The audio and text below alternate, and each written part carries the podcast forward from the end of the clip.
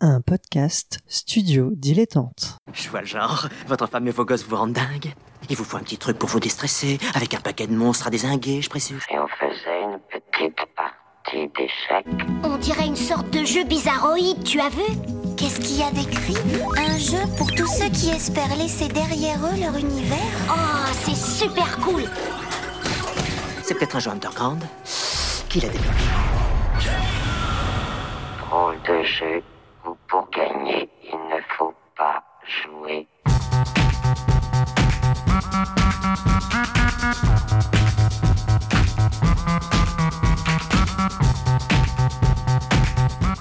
Bonjour à toutes et à tous pour ce nouveau numéro spécial de Ludologie. Pour la troisième édition consécutive, nous avons le plaisir de partager avec vous les tables rondes et conférences qui se sont tenues au Stunfest, Festival des cultures vidéoludiques de Rennes. Ces temps d'échange font se rencontrer professionnels, scientifiques, journalistes et enthousiastes autour de nombreuses questions relatives au jeu, en tant qu'objet et en tant que pratique. Ils sont le fruit du travail conjoint de l'association 3 Hit Combo, qui porte le festival, du NES Blog avec Yann Chauvière, initiateur des cycles de conférences, de l'équipe de ludologie et tout spécialement Manuel Bedouet qui co-organise les conférences, et de nombreux bénévoles et participants. Nous espérons que ces temps d'échange vous plairont autant qu'à nous. Sachez en tout cas qu'il n'est pas impossible que vous y retrouviez des voix familières. Bonne écoute Eh bien, on va commencer. Je vais juste lancer le timer pour être sûr de ne pas dépasser. Et en tout cas, vous souhaitez la bienvenue à cette nouvelle édition du Stunfest 2019. On est ravis de vous accueillir pour cette euh, bah, nouvelle édition. Et euh, donc, vous êtes toujours aux conférences et autres tables rondes euh, à la Maison des Associations. Euh, donc, toujours ce festival organisé par l'association 3 Hit Combo. Aujourd'hui, on va donc euh, parler de narration dans les jeux de combat. Et on s'excuse d'avance parce que, à la base, ça devait être mon, camarade euh, Seb TMDJC qui devait l'animer en compagnie de Rufio, euh, mais Rufio est malade, donc je, le remplace au pied levé. Alors Seb TMDJC pour faire un peu ta, ta bio, parce que t'es pas n'importe qui non plus, quand même. Hein t'es, t'es un peu... euh, t'es une autre sommité du versus en fait. Je- Oh là là. Allez, je vais y aller. Moi. Bah, je t'envoie des fleurs. je t'envoie des fleurs. Vas-y, vas-y. Donc bah, tu points au moins. Voilà, Pour Bagro. Point, euh, arrivé chez Bagro Point en 2009. euh, euh, c'est le, on va dire le, le podcast français qui qui va retracer tout ce qui est historique des, des jeux de combat, donc comment les jeux ont été créés, par où on est passé, qui est à l'origine de ça, pourquoi tel jeu a donné ça derrière. Il y a un podcast très régulier en fait sur bah, tout ce qui va être news autour du, du monde du versus en général. Et c'est plein de gens euh, motivés qui, euh, qui aiment euh, la castagne virtuelle. Et justement, tu parlais d'historique, et bah, on va pouvoir rentrer dans le sujet. Toi, dans ton expérience, dans tes connaissances du- du- des jeux de combat, comment ça, ça a émergé la narration dans un jeu de combat où on se dit, bah, on est là pour se taper et puis on s'en fiche de l'histoire, quoi?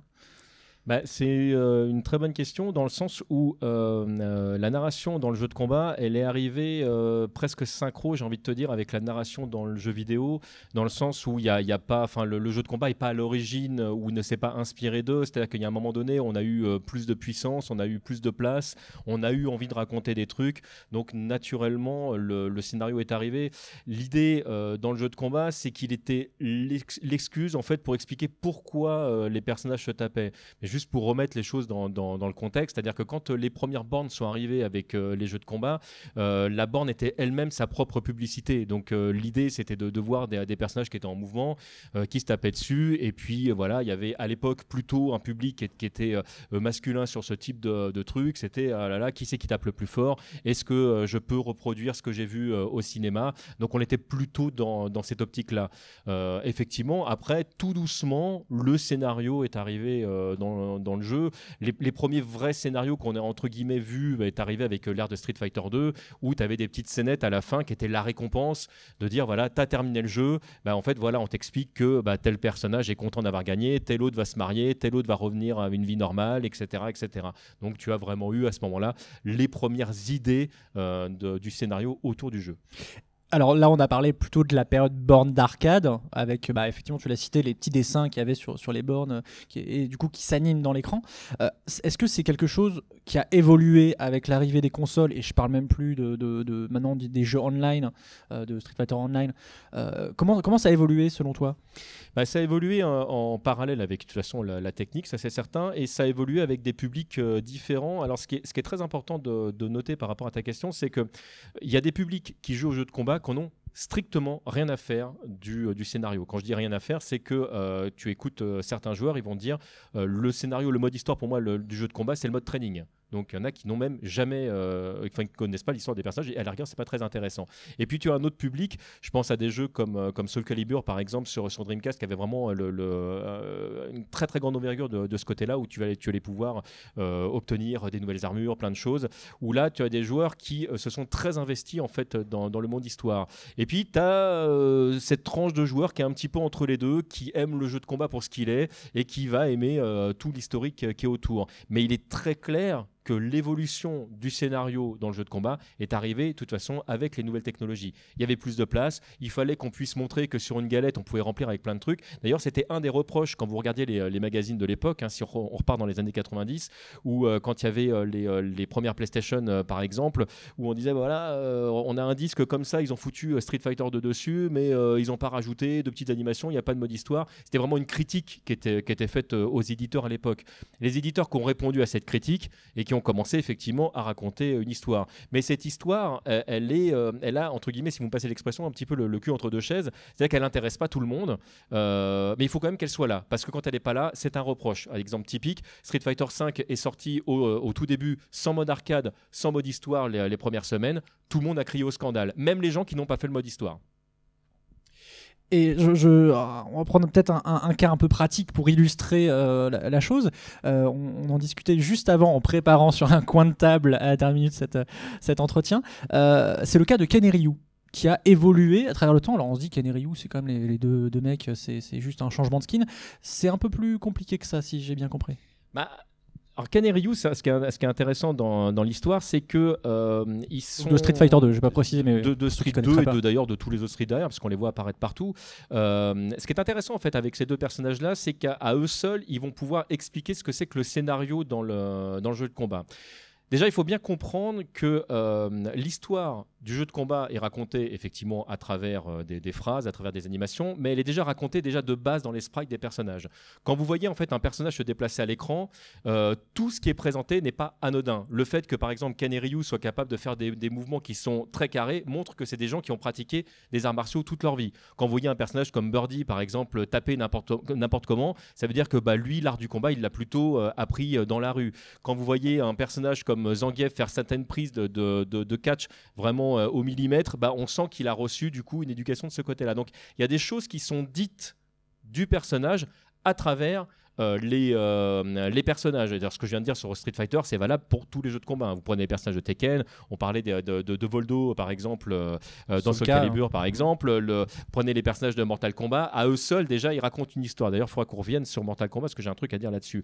Mais alors, par rapport à, à Ken et Ryu, ce qui est intéressant, c'est que au départ, la, la petite excuse entre la différence entre Ken et Ryu, elle était simplement historique. Vous mettez de côté euh, cette, euh, cette planchette japonaise où Ryu, enfin Ken, pardon, fait deux, deux roulades et vous, vous avez exactement le même personnage dans Street Fighter 2. C'est à partir du 2' où les personnages vont commencer à évoluer dans un gameplay sensiblement différent. Aujourd'hui, dans Street Fighter 5, c'est deux personnages qui n'ont à peu de choses près rien à voir euh, en termes de gameplay. Mais à l'époque, la seule différence qu'il y avait entre ces personnages, au-delà du sprite, c'était effec- effectivement le côté euh, scénaristique. On présente Ryu comme un personnage froid et calculateur, qui est euh, toujours calme, et on présente Ken comme un personnage égotique, très nerveux, que vous allez pouvoir énerver très facilement, qui a des choses à prouver retrouver. Dans l'idée de Capcom à, l'époque, c'était euh, de présenter deux faces d'un même personnage. Parce que nous, en France, on avait euh, l'habitude de se dire bah oui, on a Ryu qui est le japonais et Ken qui est l'américain.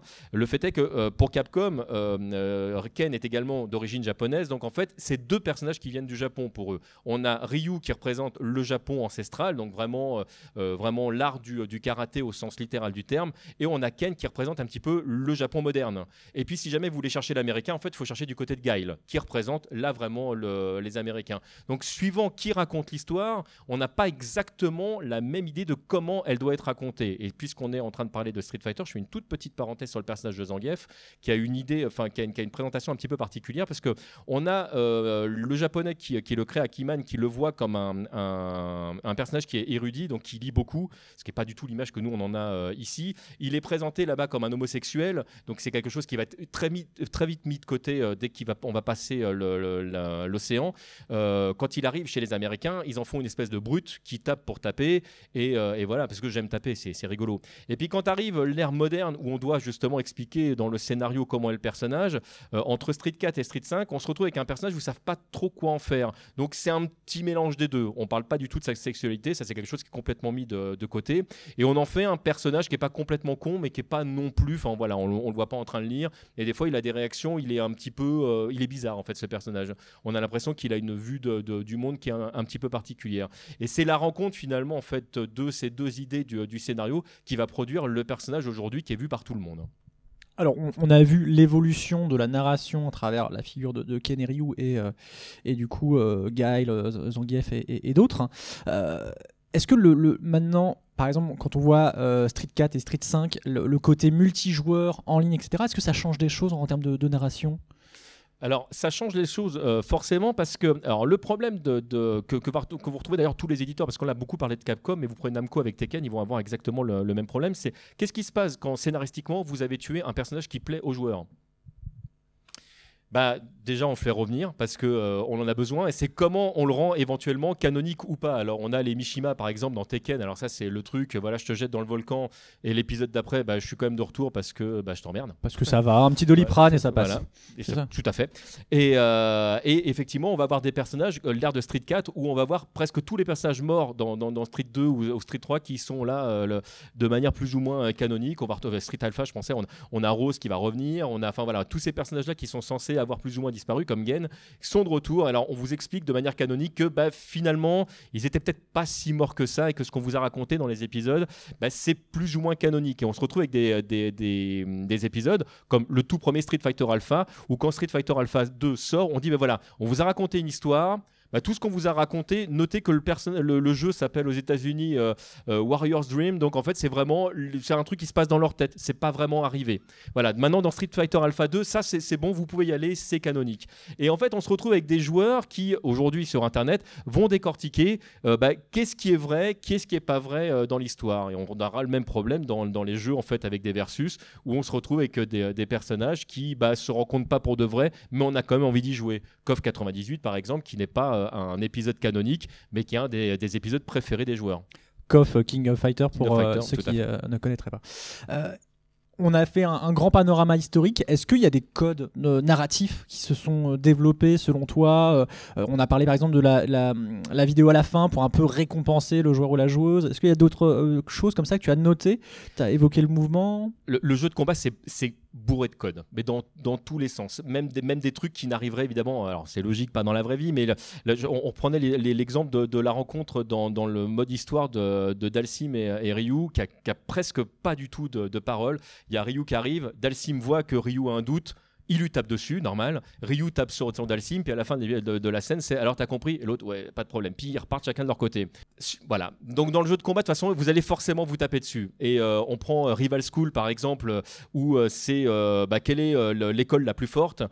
Finalement, à la fin, on est quand même tous copains. Bon, voilà, ramasse tes dents quand même parce que c'est douloureux. Mais ce qui est dans le jeu de combat, tous les codes vont arriver où tout doit être expliqué à travers du combat. Et on en revient à ce que je disais tout à l'heure, c'est le scénario se raconte aussi au travers euh, du jeu de combat, ce qui fait que les, les mouvements que vont faire le personnage vont aussi raconter pourquoi on en vient là. Et pourquoi d'ailleurs certains personnages vont évoluer au sein même d'une licence, pourquoi ils vont plus avoir les mêmes coups, euh, par exemple. Yori qui à un moment donné euh, va perdre ses flammes, on doit pouvoir l'expliquer euh, au sein du scénario. Euh, on parlait de, Rival School où certains personnages vont avoir plusieurs fois euh, des gameplays différents et donc vous allez pouvoir choisir si vous jouez à telle version ou telle version du personnage ben parce que dans le scénario le personnage va être plus fort parce qu'il a appris euh, un truc. Donc le scénario il est complètement imbriqué au personnage. Et euh, alors dans, ces évolutions de, personnages, soit dans leur histoire ou dans euh, le- leur gameplay, est-ce que les plutôt comment comment les éditeurs et développeurs développeuses de, jeux de combat réagissent aux fangames ou aux comment dire aux espèces de, monstres à cinq pattes euh, comme Mugen qui est un jeu de combat où on peut faire battre Dark Vador contre Godzilla, euh, Ryu contre Voldo. Euh, Bon, ça, existe déjà des crossovers, mais comment les éditeurs réagissent à ça? Alors c'est euh, une, une question euh, là, là, tu viens d'ouvrir un, truc. Alors, on je, vais, je a essayer je un vais essayer quart d'heure. je, On vais- a- je vais essayer de la, de la- ouais, d'aller au plus simple. Euh, comment euh, on réagit au, au fangame Alors, il y, a, il y a eu une époque où euh, SNK et Capcom se sont fait une, une guerre en termes d'édition qui, qui a été vraiment où le- le- les gros gagnants ont été les joueurs parce qu'on a vu des, des jeux géniaux sortir dans tous les sens et il y a eu beaucoup d'attaques au départ de la part des SNK vers Capcom parce que Capcom était le challenger à descendre. Mais au bout d'un moment, en fait, euh, parce que SNK sortait vraiment des jeux d'une qualité rare, euh, Capcom a commencé à répondre au travers même de ces scénarios de, de jeux de combat. Et c'est comme ça que vont naître des personnages comme Yuri, comme Dan chez Capcom par exemple, euh, où c'est vraiment une réponse au sein du scénario d'un personnage euh, à l'autre. Alors par rapport au, au, fan game, pour, pour, pas se perdre, il y a des jeux qui vont naître d'une envie euh, de, joueurs. Alors, on parlait de Mugen par exemple, mais le, crossover ultime qui pour moi est l'ère Capcom versus SNK ou SNK versus Capcom, où on a vraiment des jeux fantastiques qui sont sortis à cette époque-là, où euh, il y a un moment donné, les éditeurs ont mis euh, leur ego de côté pour répondre aux joueurs. Alors, euh, ils le font pas spécialement que pour nous. On est d'accord qu'à la fin, il y a quand même des sous qui rentrent dans la caisse de l'éditeur. Il faut pas se leurrer. Mais il y a un moment donné où, euh, c'était tabou, où il y avait des, des pseudos qui étaient mis dans les génériques pour être sûr qu'on n'aille pas chercher le développeur ou le designer de telle ou telle euh, euh, société. Là, il y a un moment donné où ils sont tous réunis ensemble parce que bah, euh, voilà, ils étaient à l'époque en plus tous plus ou moins à Osaka, donc ils se connaissaient plus ou moins tous. Où on se dit, ok, bon, en plus, c'était un moment donné où SNK financièrement allait très mal, donc Capcom pouvait arriver avec un contrat qui, était plutôt avantageux pour eux en disant, voilà, comment est-ce qu'on fait pour effectivement faire en sorte que nos personnages se rencontrent? Mais même là encore, c'est compliqué parce que dans Mugen, dans l'absolu, tu peux faire en sorte que ton personnage préféré soit le plus fort, ça c'est pas problème. Mais comment ça se passe au niveau des éditeurs quand ils doivent faire un scénario où il y a euh, bah, les personnages de KOF qui vont rencontrer les personnages de Street Fighter et comment on décide de dire qui est le plus fort? Si jamais il y a deux méchants qui se mettent ensemble, qui est le méchant chef euh, entre guillemets? Donc suivant l'éditeur, c'est vrai qu'ils auraient tendance à dire ouais, nos personnages sont quand même un petit peu plus forts que les vôtres et vice versa. Donc euh, donc c'est comment est-ce qu'on arrive à, faire en sorte que bah, finalement ces épisodes, ces soient clairement pas canoniques, ce qui est le cas de, euh, Street Fighter Cross Tekken par exemple, où euh, à un moment donné la présentation de base ont l'air de mettre en lumière des personnages de Tekken qui sont légèrement plus forts que, Capcom et où tous les fans de Capcom ont gueulé au scandale en disant mais pourquoi mon personnage et où le gameplay a à, l'époque un petit peu bougé pour faire en sorte qu'on ait vraiment l'impression que les personnages soient sur un, pied d'égalité, ce qui est factuellement faux parce qu'en fait les personnages de Tekken et les, les personnages de Street Fighter ne se jouent pas exactement de la même façon dans le jeu. Et puis il y a, il y a des- il y a des cas un peu, un peu pirates ou euh, comment dire qui, qui, qui brisent certaines frontières. Euh, on avait évoqué entre nous par exemple le cas de Gon, euh, Gon qu'on retrouve. Donc c'est un petit, euh, à la base c'est un manga je crois. Euh, et donc c'est un petit, un petit dinosaure. Et, euh, et en fait dans Tekken 3 je crois, euh, on peut, on peut jouer avec si on a fini euh, le jeu une fois. Après on peut refaire et, et du coup il a, il a sa storyline. Alors tu m'avais appris que c'était pas canon. Ça je, C'est je pas canonique. Euh, et euh, là, je me souviens en fait en, en- en t'écoutant qu'on le retrouve aussi dans Dead or Alive Extreme Volleyball, qui n'est pas exactement Où il n'est pas canonique non plus. où il n'est pas canonique. Donc Extreme Volleyball, c'est un- une sorte de comment dire. Je ne sais pas comment appeler ce jeu-là. C'est un jeu de volleyball. Retenez ça, Extreme Volleyball. Sauf que bah, il Et se de trouve- maillot de bain. et de maillot de bain, voilà. Et de, de- plutôt de, de- de sport de plage, exactement, tout à fait. Euh, alors, il y avait le, il y a- moi j'ai pensé au cas de Gun, toi t'avais pensé au cas de Akuma aussi qui est un peu. Ah bah, on peut pas ne pas parler d'Akuma dans, dans Tekken 7 parce que euh, là c'est l'extrême euh, l'extrême inverse, c'est qu'il y a un personnage qui vient de la licence concurrente parce que très clairement il y a, y a deux camps. hein. Il y a les gens qui jouent à Tekken, il y a les gens qui jouent euh, à Street Fighter. Alors Street Fighter et, et autres. Et très souvent c'est vrai que d'une manière très condescendante, les gens qui vont jouer à Street, à KOF, etc. regardent les joueurs de Tekken en disant bon bah vous vous jouez pas vraiment à un jeu de combat, vous jouez à Tekken. Bon, c'est souvent les gens qui n'ont pas joué à Tekken d'ailleurs. Mais euh, voilà, il y, a- deux camps. Et là, tout d'un coup, en fait, on a Akuma qui arrive scénaristiquement dans euh, l'histoire de, de Tekken, mais qui est canonique.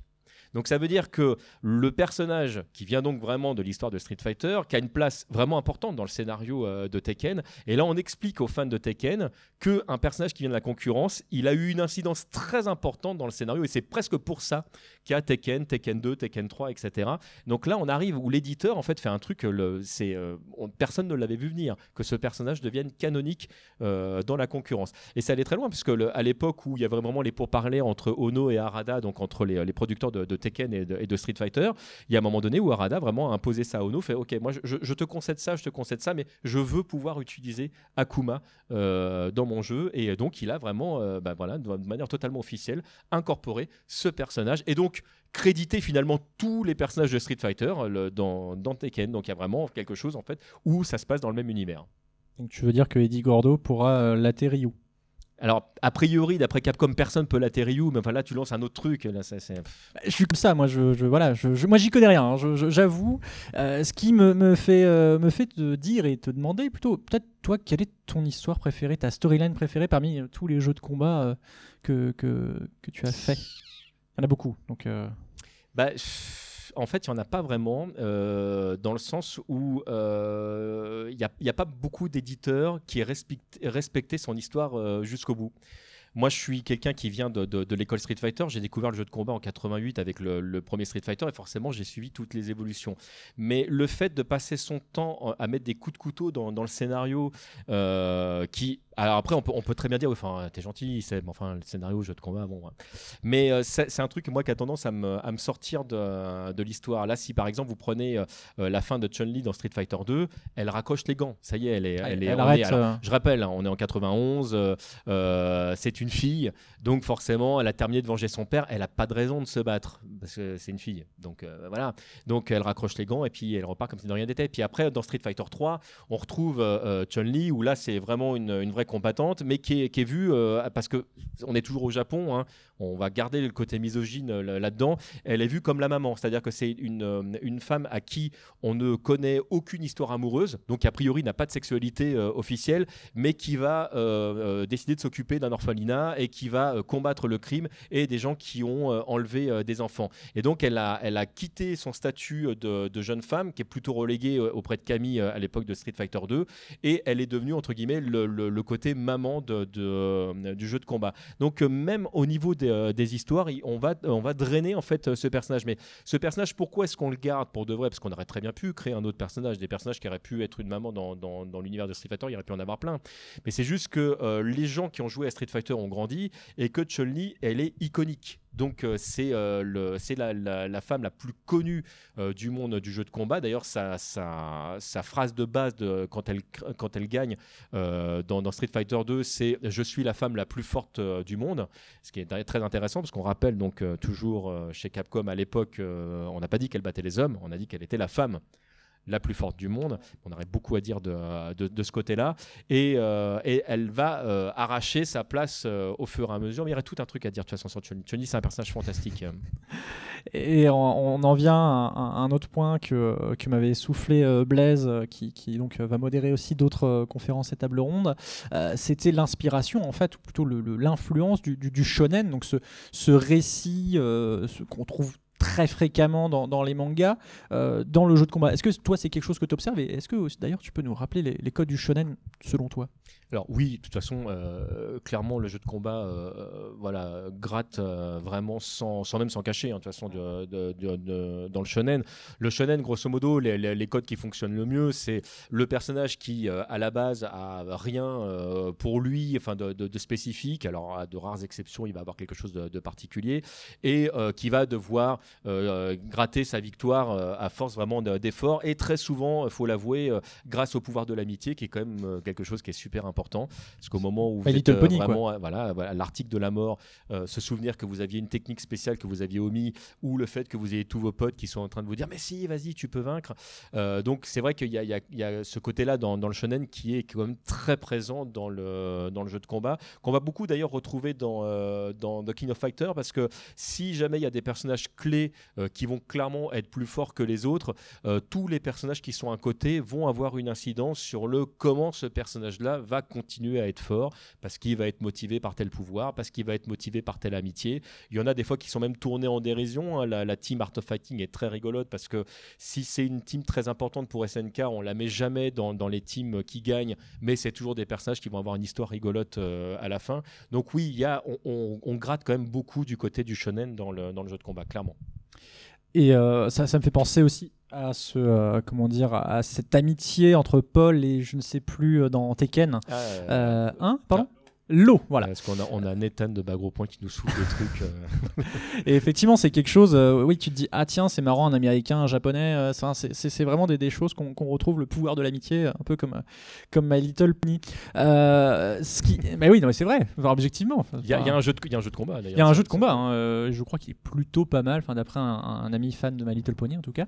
Ce qui, ce qui m'amène en fait, quelles sont selon toi les, les qualités ou les défauts de, des narrations qu'on retrouve euh, dans les jeux de combat qui sont peut-être pas les mêmes que celles des beat'em all puisque c'est quand même euh, parfois assez proche ces, deux univers.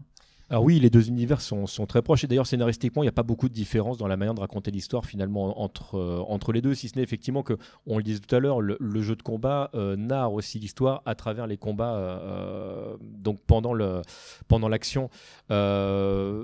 Les qualités, les défauts, euh, c'est très compliqué de répondre à ta question parce qu'en fait, c'est un genre euh, où tu accroches au genre ou tu accroches pas.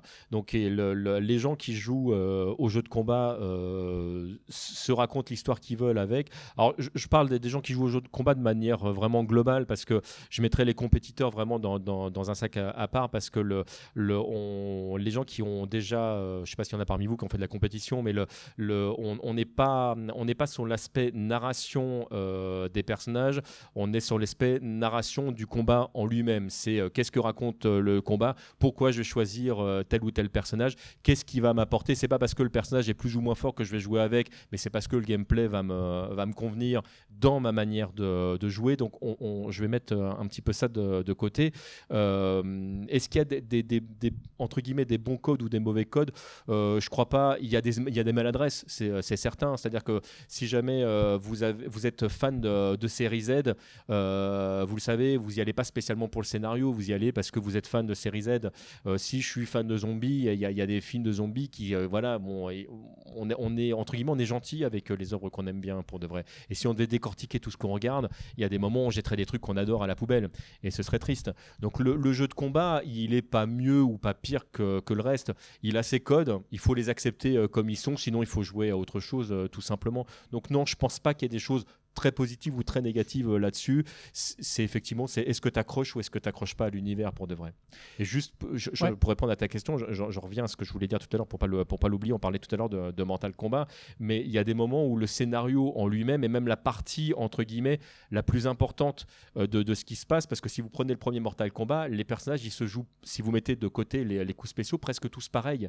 Donc s'il n'y a pas une histoire à raconter euh, derrière, le jeu en lui-même finalement il est presque vide et, et c'est triste. Et là où euh, à l'époque Midway a fait quelque, quelque chose que j'ai trouvé très intelligent, c'est qu'ils ont été très à l'écoute de leur communauté puisque euh, quand il y avait un bug quelque part, par exemple, qu'on voyait un ninja qui devait être vert et finalement qui apparaît rouge, où les gens se disent ah tiens c'est bizarre il est rouge plutôt que de dire bah ouais caché. désolé il y a, y a eu un bug on va le corriger ils se disent ah mais c'est pas con viens on en fait un personnage et donc de rajouter des personnages comme ça et de d'avoir joué de ses propres erreurs pour créer un univers ça j'avais trouvé ça euh, très intelligent Et dernière question avant de, passer euh, la parole au, public, euh, c'est euh, entre guillemets dans l'histoire et même un peu le gameplay parce qu'on a vu que c'était très lié. les, jeux de combat sont plutôt de gauche ou de droite? Parce que ça, véhicule quand même certaines valeurs, c'est vrai. L'amitié par exemple, bon bah certains diraient que c'est plus à gauche, d'autres plus à droite, ça dépend. Eh ben, euh, bah, c'est une excellente question et j'ai envie de te répondre que bah, déjà ça dépend des jeux et Ah. euh, je pense que je vais même aller plus loin. Je pense que ça dépend des personnages. Parce Ah, que a tu as qui- des personnages qui vont véhiculer des, des- des idées qui sont clairement de droite et d'autres qui vont véhiculer des idées euh, clairement de gauche. Et puis après, ça, ça dépend après de, de, d'où tu te situes. Parce que là, on- là, tu me poses la question, mais je, je te réponds en tant que Français. Mais, euh, mais c'est vrai que euh, si on écoute euh, l'idéologie de Guile, est-ce qu'elle est vraiment de droite ou de gauche? Bon, Elle est clairement américaine euh, sous l'ère Reagan. euh, Donc euh, euh, là, voilà, là, il faudrait qu'on qu'on parle de, de l'idéologie américaine en général. Euh, Zangief va véhiculer euh, des idées euh, plutôt communistes au début, mais c'est un communisme qui est vu euh, par un prisme américain. Donc euh, là aussi, euh, de toute façon, l'imagerie qui est véhiculée dans le jeu de combat, elle dépend de l'éditeur pour de vrai et de quel ce qu'il a envie de, faire passer. Et puis, soyons pas dupes. L'idée quand même, c'est que vous dépensiez vos sous. Donc l'éditeur peut très bien enfin, mettre en avant des idées qui sont clairement communautaires. Ce serait quand même pas mal que vous achetiez des costumes à 4 euros derrière, quand même, s'il vous plaît. Et puis même, je pensais à ça sur la méta, ça peut aussi jouer selon si un personnage est plus fort que. euh, voilà.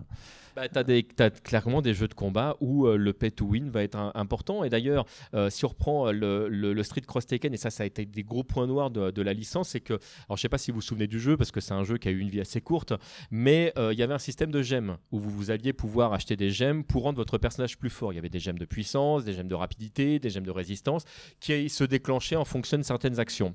Il y a un moment donné, quand vous jetiez le jeu au tout départ ou sous certaines conditions, vous alliez pouvoir utiliser des gemmes qui avaient deux pouvoirs en même temps. Ce qui fait qu'il y a un moment donné, vous alliez pouvoir, puisque vous aviez dépensé des sous, être plus fort que euh, des gens qui avaient acheté le jeu normalement. Et là, effectivement, on en vient à un gros conflit d'intérêts. C'est que bah, si tu as de l'argent ou si tu as le bon timing, tu vas pouvoir factuellement avoir plus de chances de gagner.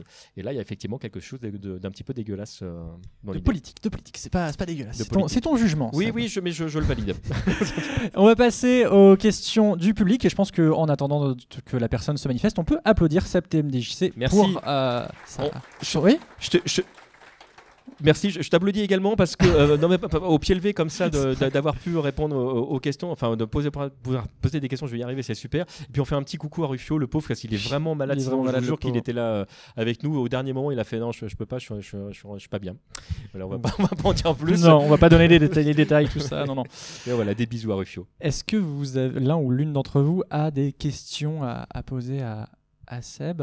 C'est pas spécialement une question, c'est plus une addition à la discussion. C'est bien aussi. Euh, on peut aussi parler de euh, tout ce qui concerne les produits dérivés, comme les bandes dessinées, etc.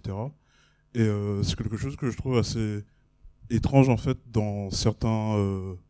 enfin, le fait que la plupart de ces bandes dessinées ne soient pas canoniques, alors qu'elles étoffent encore plus le lore. Et en fait, je, je comprends pas en fait pourquoi euh, il y a ce genre d'effort qui est fait pour étoffer un lore et qui est pas au final euh, mis. euh, Et le en cloisonnement entre les deux les univers euh, étendus entre guillemets comme on. Exactement. Ah, C'est c'est une excellente remarque. On, on pourrait faire un, un parallèle avec ce qui s'est passé dans l'univers de Star Wars, par exemple, où à un moment donné, bah, il a fallu euh, décanoniser des choses qui, qui étaient, euh, qui étaient validées. Mais pour répondre à, à- à ta question, euh, et il y a, les productions où on a trouvé le plus de choses, de toute façon, sont, sont en général plutôt japonaises. hein. On a trouvé beaucoup euh, chez, chez SNK, on a trouvé beaucoup chez, chez Capcom.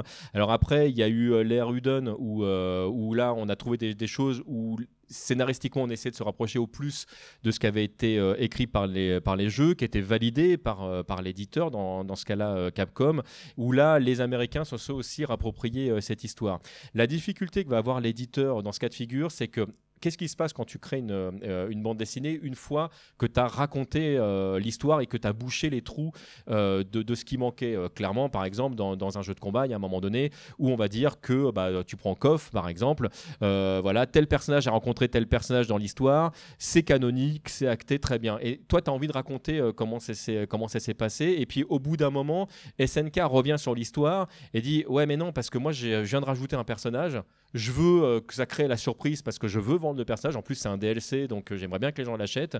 Euh, comment je fais en sorte de, faire en sorte que le personnage, les gens aient vraiment envie euh, de l'acheter? Au-delà du gameplay, au-delà du design de- du personnage. Si à un moment donné, il y a une, bande dessinée qui est canonique où l'histoire qui est racontée ne fait évidemment pas apparaître le personnage, ça coupe l'herbe sous le pied de l'éditeur. Donc qu'est-ce qu'ils font dans, ce cas-là? Ben, Ils créent une espèce de, flou artistique. Ils en parlent pas vraiment. Ils disent voilà, il y, a telle, il y a telle bande dessinée ou il y a tel film qui va sortir. Par exemple, le, le, le dessin animé Street Fighter 2 euh, The Movie a été considéré par plein de gens comme canonique à un long moment. Et au bout d'un moment Capcom a dit non non c'est une production qu'on a validée il n'y a pas de problème mais c'est pas canonique. L'histoire qui est racontée là c'est une vue de l'histoire mais c'est pas l'histoire officielle. Ce qui permet dans ce cas-là de pouvoir revenir sur l'histoire et de vendre un nouveau jeu qui explique plus ou moins l'histoire. Mais même des fois on le disait tout à l'heure les éditeurs vont sortir un jeu et puis au bout d'un moment ils vont dire voilà mais en fait ces, ces histoires-là sont pas canoniques Prenez euh, Street Fighter Alpha 3, il y a 90% de l'histoire qui n'est pas canonique dans le jeu. Euh, Après, c'est plus ou moins aux joueurs de, de se figurer jusqu'au euh, jusqu'au jeu d'après, de se dire mais qu'est-ce qui est vrai ou qu'est-ce qui est pas vrai euh, dans l'histoire?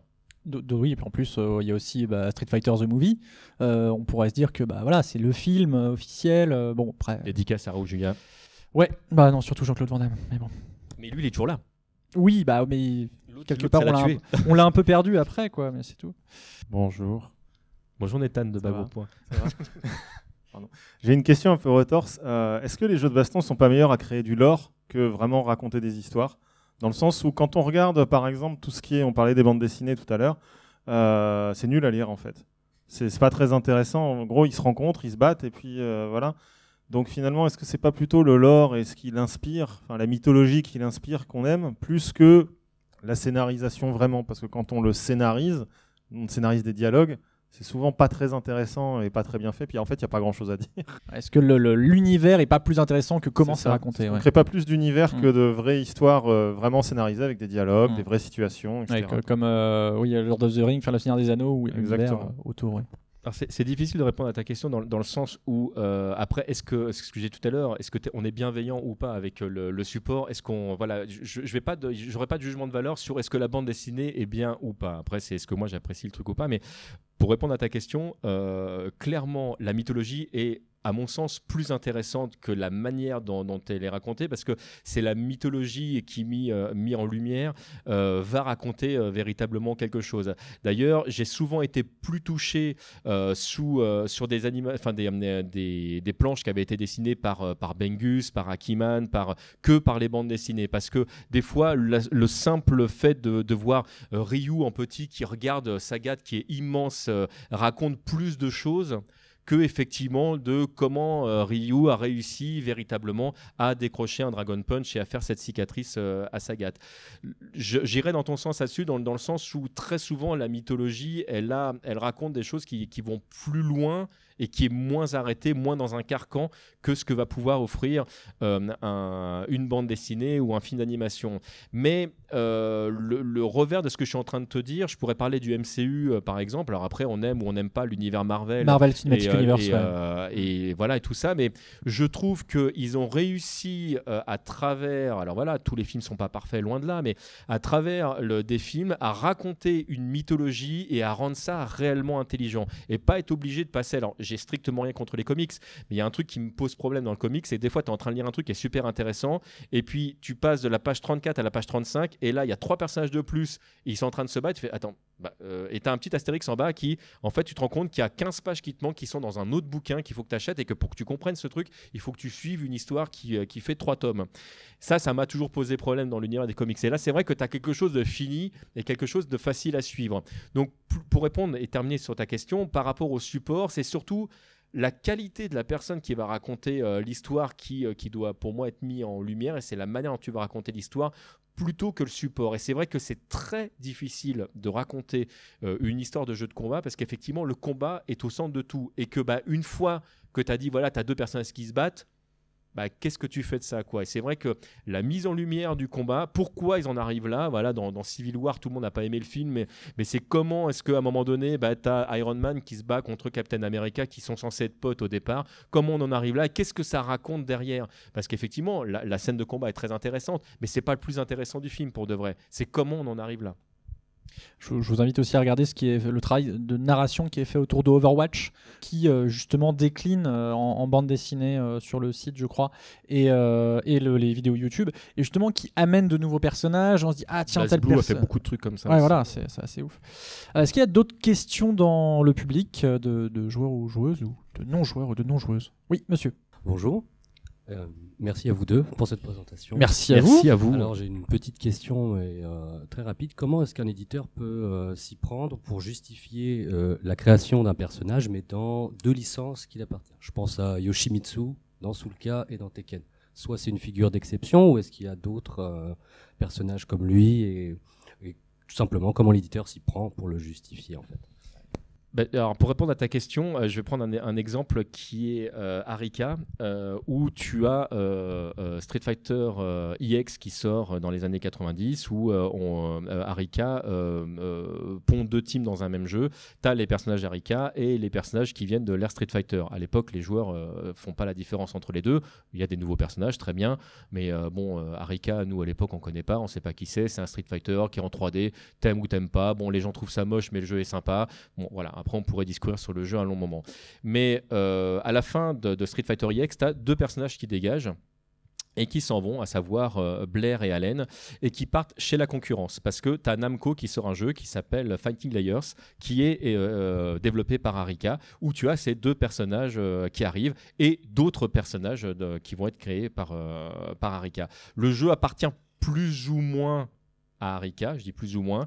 Il est édité par, Na- par Namco, donc euh, voilà, il y, a- un contrat euh, entre les deux. Mais il s'avère que le moteur euh, et la publicité qui est faite autour au Japon de ce jeu-là, ils viennent de, Blair et Allen. Tu as les personnages qui viennent de l'univers de, Street Fighter, donc on se doute que le, personnage, que le jeu doit se jouer à peu près pareil. Et donc c'est une publicité aux joueurs de dire voilà, vous ne serez pas perdu avec ce jeu. Et c'est pour, les, euh, pour le développeur Arika une manière de créer aussi son, euh, son propre univers et de pouvoir asseoir quelque chose. Et pour répondre euh, complètement à ta question, que ce soit Namco, Capcom, SNK, pourquoi justement dans, chez euh, Arika, là tu as Fighting EX Layer qui est donc entre guillemets censé être la synthèse de tout ça, mais qui finalement ne prend pas de personnages de, Fighting Layers et qui ne prend que des personnages de Street Fighter EX sans les, les personnages de Street Fighter, mais qui en DLC va inclure euh, Thierry Bogart qui vient de la team euh, SNK. Donc comment est-ce que dans un univers, effectivement, tu en viens à pouvoir euh, récupérer des personnages qui, à la base, ne font pas partie de, ton univers? La réponse est très très simple, les pépettes. Donc l'idée, c'est comment est-ce que tu vas pouvoir euh, gagner de l'argent euh, en récupérant un personnage qui est ultra connu, en faisant un contrat avec l'éditeur. Mais ça peut parfois être très compliqué. On prend un jeu comme euh, Capcom versus Tatsunoko, ou d'ailleurs l'inverse, c'est Tatsunoko versus Capcom, où Capcom se dit, ben voilà, alors Tatsunoko pour, pour les, les gens qui sont un peu jeunes et qui, qui connaissent pas forcément l'univers japonais, c'est un énorme éditeur japonais qui fait des dessins animés. Et alors chez nous, on a eu la bataille des planètes, mais euh, voilà, chez eux, c'est euh, des dizaines de licences qui, euh, qui sont dans, dans le jeu. Le problème en fait avec Capcom, qui à la base est un éditeur japonais, c'est voilà, moi j'ai mon contrat, ça marche super bien, j'ai les voix officielles en plus des gens, je vais pouvoir faire un, jeu super. Sauf que ce contrat, il a un temps limité, sauf que ce contrat, il ne touche que le Japon. Et bah, comment je fais quand j'arrive à vouloir éditer mon jeu qui va coûter cher quand même à développer aux États-Unis, en Europe Ah bah mince, les contrats, c'est pas pareil partout. Et puis en plus, ça marche pas légalement pareil. Et ben, j'en viens en fait à créer plusieurs fois le même jeu avec pas exactement le même contenu à l'intérieur. Des personnages qui dégagent, des personnages qui reviennent, des thématiques, des fois musicales, qui vont complètement disparaître. Chez nous, par exemple, on n'aura pas les thèmes euh, des personnages officiels parce que bah, tout simplement, en fait, on n'en possédait pas les droits. Que les droits en fait appartenaient à trois compagnies euh, différentes en France, qui en plus, pour certaines, n'avaient pas du tout envie de répondre même aux messages qui étaient envoyés par l'éditeur. C'est peut-être tombé dans les spams ou etc. Moi, la licence, je l'ai pas utilisée depuis les années 70. J'ai toujours les droits, mais je m'en fous en fait pour de vrai. Mais je peux rien en faire en tant qu'éditeur parce que ça appartient quand même à machin. Et effectivement, on se retrouve nous en tant que joueurs, euh, à- on nous explique que bah voilà, le jeu il sera pas exactement pareil, il sera peut-être moins bien ou peut-être bah, parce que on n'a juste pas les droits. Et c'est effectivement compliqué de commencer à mettre son personnage ailleurs. Il faut faire légalement parlant très attention au contrat qu'on signe parce que bah, c'est la boîte de Pandore. Et en plus, ça pose la question de qu'est-ce quelle version est. est- Bonjour et merci Bonjour. Pour, euh, pour votre conférence. Merci. Euh, moi j'avais une petite question, euh, c'était euh, plus sur la façon dont euh, nous-mêmes on se raconte des histoires avec, à travers le jeu de combat. Parce que je vois il y a beaucoup de jeux euh, de combat qui sont adaptés de licences. Je pense à bah, quand on adapte Marvel dans les jeux de vidéo, tous les jeux de combat autour de Shonen Jump, les J-Star Victory, etc. Très bon exemple. ouais. Où bah, au final, moi j'ai vachement la sensation de jouer avec des, des jouets comme un enfant. on prend un personnage qu'on aime bien, un autre personnage qu'on aime bien, puis on les fait se battre. Et au final, c'est nous qui, qui faisons notre propre histoire. Et je me demande justement si même avec des jeux vidéo qui instaurent leur propre histoire, on n'a pas nous-mêmes notre rôle à jouer dans l'écriture du scénario en fait. Bah, euh, alors, euh, clairement oui. De toute façon, euh, le, de toute façon, le fan a toujours son rôle à jouer et on le voit dans, la manière dont on l'a dit tout à l'heure, donc dont les éditeurs, les éditeurs vont répondre de toute façon aux fans au général. Et heureusement, personne peut t'empêcher de toute façon de te raconter ta propre histoire.